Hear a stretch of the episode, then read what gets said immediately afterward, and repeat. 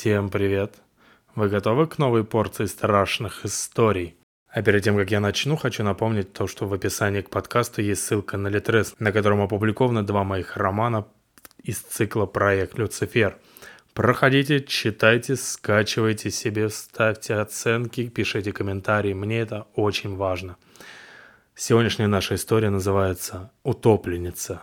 Анечка была в семье единственным и поздним ребенком – и это оставило на ней свой отпечаток. Своевольная и капризная, она ни в чем не знала отказа. Детский сад она не посещала, мама усердно пестовала девочку и с ужасом думала о том дне, когда придется отдать ее в школу. Впрочем, боялась мама зря. Анечка быстро нашла подруг себе подстать и к четвертому классу мастерски издевалась над менее удачливыми школьниками – Единственным местом, где девочку не баловали, был двор бабушкиного дома.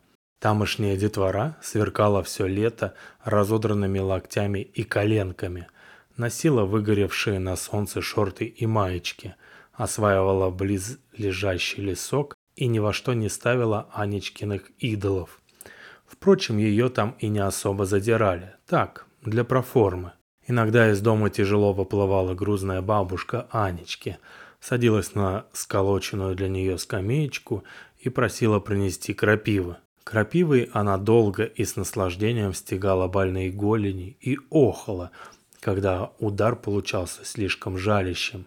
Дети завороженно собирались вокруг и смотрели на ее ноги, отекшие, синеватого цвета, а потом вечерами придумывали страшилки про оживших мертвецов. Такая вот детская муза, Анечка обычно молча слушала страшные сказки, время от времени испуганно вскрикивая и требуя потом провести ее до квартиры. Впрочем, это ее не спасало. Пока кавалер провожал трусишку, его друзья-товарищи, пользуясь темнотой, прятались в кустах около подъезда, а потом внезапно выпрыгивали на подошедшую парочку, не забывая при этом закатывать глаза, завывать и пытаться зацепить девочку скрюченными пальцами. Анечка предсказуемо верещала, сначала испуганно, а потом возмущенно.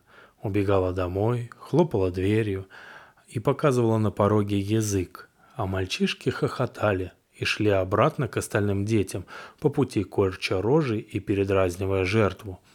Все лето ребята играли во дворе, гуляли в лесу и бегали на речку загорать и купаться – Однажды дети видели, как из реки достают утопленника. Какой-то парень, отдыхая на берегу с друзьями, решил показать свою удаль и прыгнуть с железнодорожного моста в воду.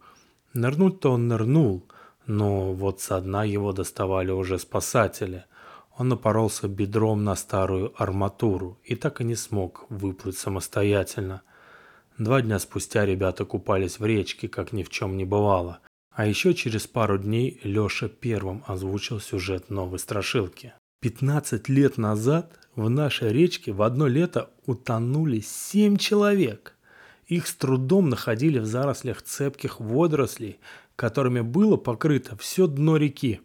Когда люди купались, они чувствовали, как речные водоросли скребут по их голым животам, как пытаются овиться вокруг тонких рук и ног, но тем не менее искупающихся днем не утонул никто. Всех мертвецов река получила ночью, когда неразумные люди осмеливались войти в воду под светом луны. Кто знает, что чувствовали они в темной воде?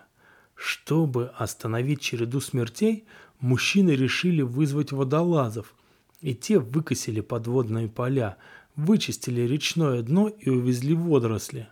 С тех самых пор река обмелела. Вы думаете, что тот парень погиб случайно? Нет. Это заново водоросли хищные выросли. Это сама река вынуждена забирать людские жизни, чтобы снова стать полноводной. На Анечку эта история произвела гнетущее впечатление. Она вспомнила отекшие синие ноги бабушки и то, как старушка жаловалась соседке. «Пятнадцать лет уж меня эта хворь мучает». Утонувшего парня она видела только издалека, но все равно заметила грузность его фигуры и цвет его кожи. И вот теперь девочку мучили подозрения. А вдруг ее бабушка тоже утонула 15 лет назад, но нашла способ вернуться домой. Тут не надо быть семи пядей во лбу, чтобы обо всем догадаться. Ей стало страшно и неуютно. И куда ей теперь идти? Домой? К страшной бабушке? Анечка долго думала над этим и решила добраться до своей комнаты, пока окончательно не стемнело. А там она закроется и переждет до утра. И утром упросит маму забрать ее обратно домой. Да, так она и сделает. Провожали Анечку по старинке. По привычной розыгрыш разозлил ее не на шутку. И злость, соединившись со страхом, лишила девочку остатков самообладания. Она взвизгнула и бросилась прочь от подъезда. Опомнилась девочка только тогда, когда в темноте сбилась с тропинки и с размаха вбежала в большой высохший куст – Анечка выползла из него, тихонько заскулила и начала снимать с лица и голых рук налипшую паутину. Возвращаться домой было очень страшно. К тому же не хотелось слышать, как над ней начнут смеяться дворовые ребята после такого позорного бегства. Тогда она решила вернуться домой после того, как все разойдутся спать. И пусть они всю ночь переживают о том, что Анечка потерялась в лесу. Пусть не спят – Пусть вглядываются в темную громаду леса и страдают от огрузений совести. Это они, именно они погубили девочку. Они ведь прекрасно знают, что ночью по лесу ездит маньяк-велосипедист. И когда он нагоняет идущего по тропе человека, он выхватывает отвертку и протыкает человеку бок. Они ведь знают, что в безлунные ночи в ельнике бродят странные создания – порождение тьмы и гниющей хвои, и нет пощады ни одному живому существу, что заблудится там ночью. А в полнолуние на охоту выходят жуткие оборотни. Анечка покосилась на небо, чтобы проверить, лунная сейчас ночь или безлунная, и понять, куда именно ей лучше сегодня не соваться. По всему выходило, что лезть в ельник было можно, но вот только зачем? И чем можно заняться в лесу, чтобы пара часов пролетела как можно быстрее? Лес начинал угнетать ее. Захотелось выйти на открытое место. Девочка пошагала к реке, рассудив, что лучше проведет время на мосту. С него можно было бросать гравий в воду и наблюдать, как кругами расходятся волны. Да и лесные чудовища ее там не достанут. Они не могут пересекать текущую воду. В скором времени она увидела, как в лунном свете заблестела вода. К реке Анечка вышла левее, чем ей хотелось бы, и она пошла вдоль берега к мосту. На песчаном пляже девочка заметила несколько тонких фигур. Там отдыхала компания девушек. Двое лежали прямо на песке, как будто загорали под луной. Еще трое бегали по мелководью, плескались и брызгались друг друга водой, весело хохоча. Шестая девушка обнаружилась неожиданно. Она собирала землянику прямо рядом с девочкой. Девушка встала, держа букетик земляники в руке, и улыбнулась Анечке. «Ты что тут делаешь, маленькая, в такое время? Где твои родители?» А затем крикнула громче, обращаясь к остальным. «К нам гостья пожаловала. Готовьте угощение, нельзя ребенка без подарка оставлять». И протянула землянику девочке – Анечка взяла ягоды, и они направились к остальным девушкам, которые оставили свои занятия и начали выкладывать на полотенце продукты из небольшой плетеной корзины. Пока они занимались этим, девочка начала рассказывать, как она здесь очутилась. И так жалко ей стало саму себя, что она расплакалась. Перепутала настоящие обиды с надуманными и начала просить не отправлять ее домой сразу – позволить провести время с красавицами на берегу. Девушки молчали, и по их грустным лицам Анечка поняла, что растрогала их, и что все ее обиды действительно были настолько горькими, насколько она и предполагала. Наконец, самая старшая из них засмеялась, потрепала девочку по голове и сказала, что они все знают, какими жестокими могут быть люди. Но это не беда, когда у тебя есть хорошие подруги и ночь, и лес, и теплая река. В корзинке у девушек оказались ягоды и странные сладости, напоминавшие пахучее тины желе. Анечка не захотела его пробовать, но ягоды съела все. После трапезы девушки вновь продолжили свои занятия, веселясь на пустом берегу. Девочка тоже вошла по колено в воду и удивилась тому, насколько теплой была река и как нежно по ее коже скользили невидимые в темноте водоросли. Время шло и повеселевшая девочка решила, что ей пора бы уже вернуться домой. Когда она начала прощаться с гостеприимными девушками, те во второй раз предложили ей сладкое угощение, и на этот раз Анечка не отказалась.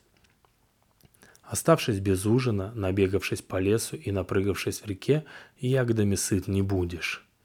Как только девочка проглотила первый кусочек пахнущего тиной липкого желе – Одна из девушек взяла ее за руку и потянула к воде.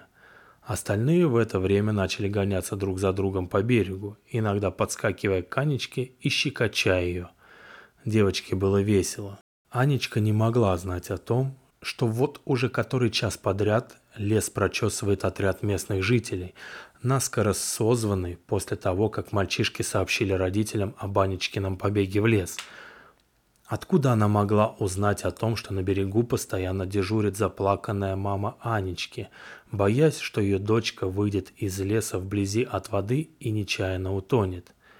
Опомнилась девочка только тогда, когда заметила, что новые подруги завели ее глубоко в воду, а их ласковая щекотня превращается в болезненные щипки.